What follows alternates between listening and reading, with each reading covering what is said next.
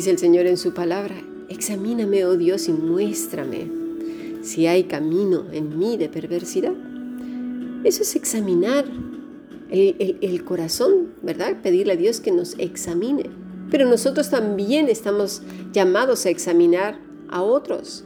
¿Por qué? Porque no es lo mismo y aquí vamos a caer en otra lección.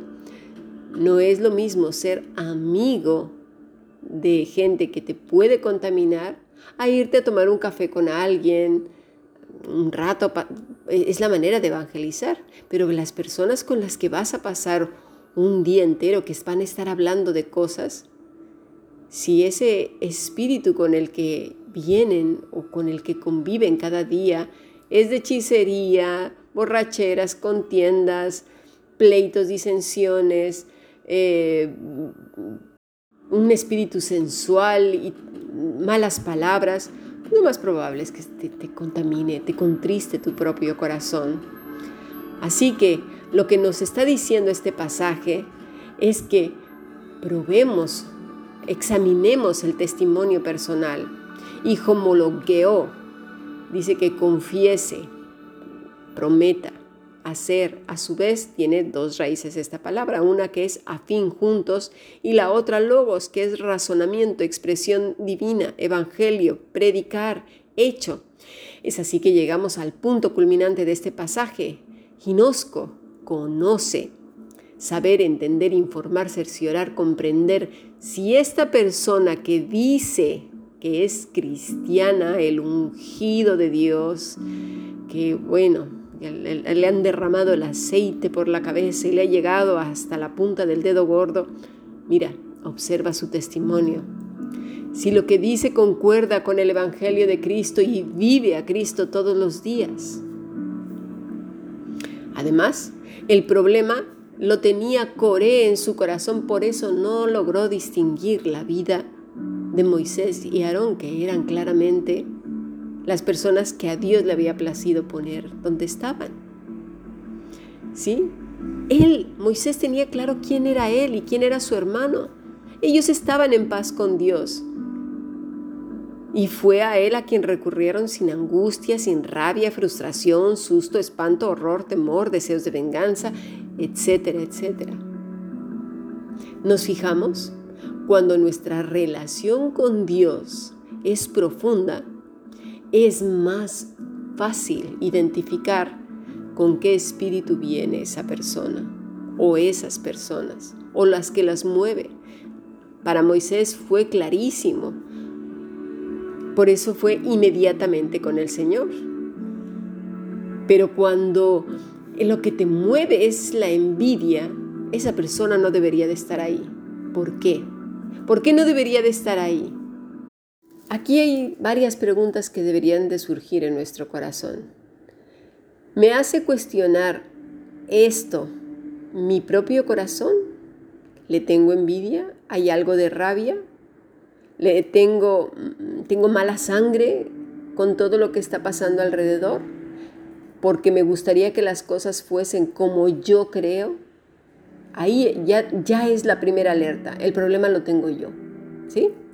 Ahora bien, si digo, esa persona no debería de estar ahí, ¿por qué? Porque es un manipulador, narcisista, porque no predica el Evangelio, porque se predica a sí mismo, porque tuerce las escrituras. De todas maneras, ve con Dios. Ve con Dios y que te muestre qué es lo que debes hacer. Porque eso es precisamente lo que hizo Moisés. En el caso de Moisés, él estaba en el liderazgo. Tú acabas de llegar.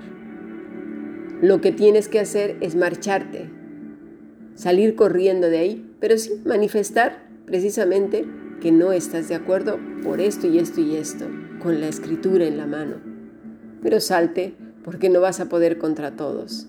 No estás llamado a, sacar la espada y a combatir todas las iglesias. Ahí conocí a uno que anda por ahí en, en el YouTube diciendo, él y otros más que son cazadores de brujas. No, el Señor no nos ha llamado a ser cazadores de brujas. Y se refieren precisamente a cazadores de herejes, cuando ellos están cayendo también en herejías. Así que hay que pedirle primero al Señor que nos examine a nosotros mismos. Dice el versículo 16. Después dijo Moisés a Coré, Tú y todo tu séquito, poneos mañana delante de Jehová, tú y ellos y Aarón. Tomad cada uno su incensario y poned incienso en ellos, y acercaos delante de Jehová cada uno con su incensario, 250 incensarios, tú también y Aarón, cada uno con su incensario. Y tomó cada uno su incensario y pusieron en ellos fuego y echaron en ellos incienso y se pusieron a la puerta del tabernáculo de reunión con Moisés y Aarón. Fíjate bien la actitud de este hombre.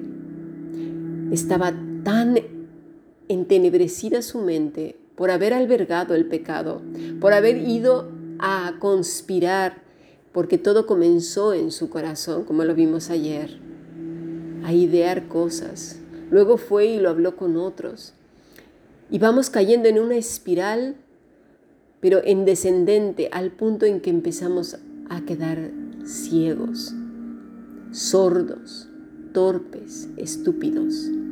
Ya no sabemos ni lo que estamos diciendo, ya no entendemos razones, porque además nos vamos alimentando unos con otros de tal manera que creemos que tenemos la razón y nos volvemos insolentes, arrogantes, soberbios, orgullosos delante de Dios y Dios resiste a los soberbios. Mira con qué actitud llegaron ellos, todavía se atrevieron a decir, vale, pues nos ponemos aquí con nuestros incensarios. Claro que sí, como diciendo, el Señor va, va a optar por nosotros. Aquí no se ve por ninguna parte que Coré haya ido a buscar el consejo divino, ni siquiera iba en sus propias fuerzas.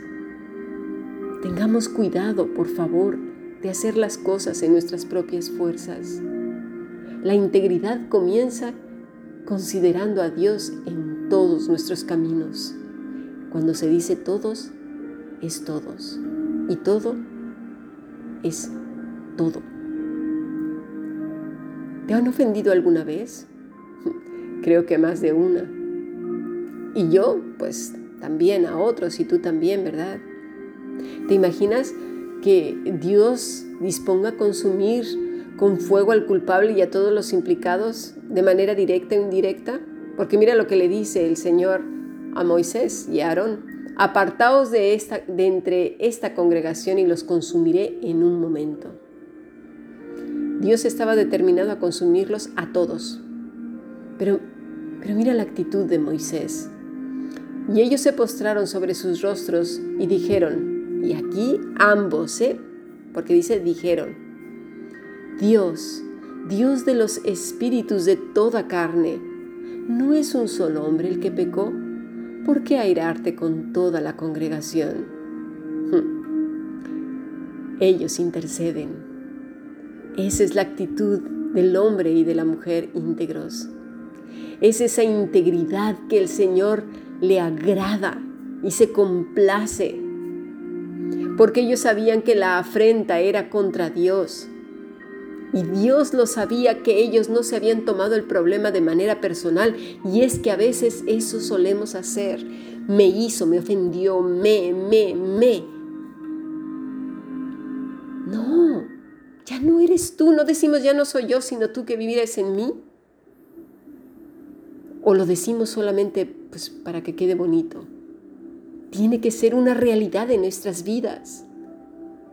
Ahora que si estamos actuando en la carne como Coré y luego venimos, nos ofenden y decimos, Señor, te han ofendido a ti, no a mí, no, no, no, no, no, no, no, no, no, no nos hagamos guaje como dicen en México. No, no.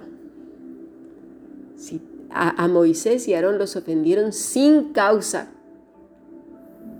y creían que los habían ofendido a ellos, pero la afrenta era contra Dios y eso lo sabían bastante bien Moisés y Aarón. Y cuando nosotros actuamos con integridad y rectitud y viene alguien de manera injustificada a agredirnos, a acusarnos, a injuriarnos, están haciendo esto contra Dios. Ahora sí puedes decir, ya no soy yo, sino Cristo que mora en mí. Por lo tanto, el Señor tomará esa afrenta para sí y te defenderá. Pero no esperemos que nosotros lanzando la piedra escondamos la mano, vamos a venir a engañar a Dios. Por favor, eso es de niño pequeño. David sabía muy bien cuando estuvo frente a Goliat que la afrenta no era contra los israelitas, era contra Dios. Ya no soy yo, sino Cristo que mora en mí. De esa manera podremos reconocer a los espíritus, probarlos. ¿Por qué? Porque vivimos adheridos al Maestro. Porque separados de Él, esto no se podrá hacer. Será imposible. Seremos una mota más de pecado entre los pecadores. Pidamos a Dios primeramente que escudriñe y examine nuestro corazón. Y después examinemos los espíritus. Aprendamos a hacerlo. Que Dios nos ayude. Bendiciones.